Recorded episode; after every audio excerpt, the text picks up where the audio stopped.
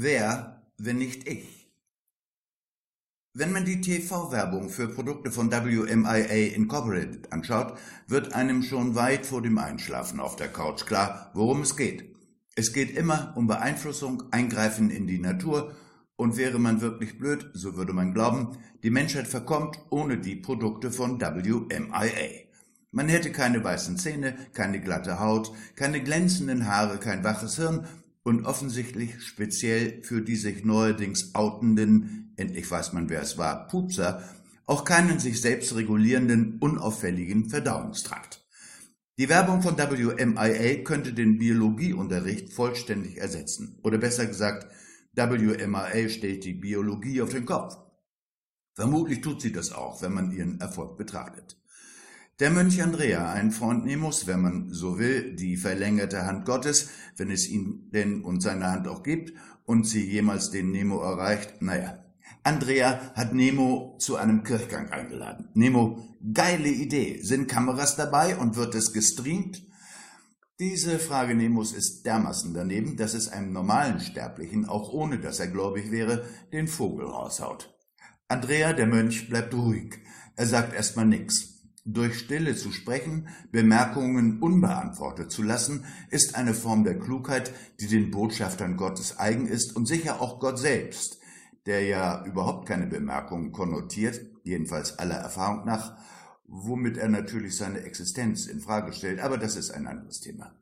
Andrea, Nemo, diesmal geht es nicht um dich, und er fügt, ohne seine Ironie zu sehr zu verbergen, noch hinzu, Worum könnte es denn noch gehen außer um dich?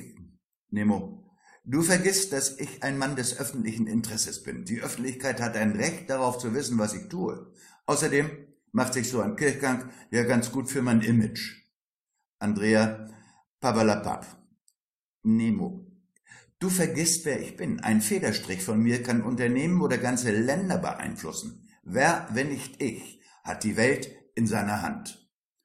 Fortunata, Elvira und Umbra, der Olivenbauer, sind mit in der Runde, die die Kirche des Dorfes unweit von Los Traneros besuchen.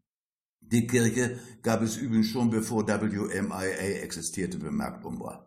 Der Gottesdienst ist gut besetzt. Nemo, was wollen die hier alle? Umbra, das hat Tradition. Meist sind es Bauern und sie beten für eine gute Ernte. Nemo, beten ist gut. Der Kunstdünger von WMIA ist besser. Fortunata, Würdest du auf diesen Spruch wetten? Nemo, wie meinst du das? Fortunata, ihr nennt euch WMIA, also We Make It All. Ihr könnt aber doch nicht alles. Eine Laune der Natur macht euch, wenn sie will, einen Strich durch die Rechnung. Nemo, dann machen wir der Natur eben auch einen Strich durch die Rechnung. Wir haben hervorragende Wissenschaftler.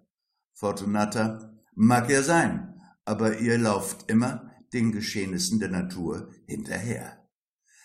An dieser Stelle wäre Nemo üblicherweise zum Termin davongelaufen, um einer weiteren Diskussion zu entgehen. Stattdessen unterbrechen die Akkorde der Orgel die Unterhaltung.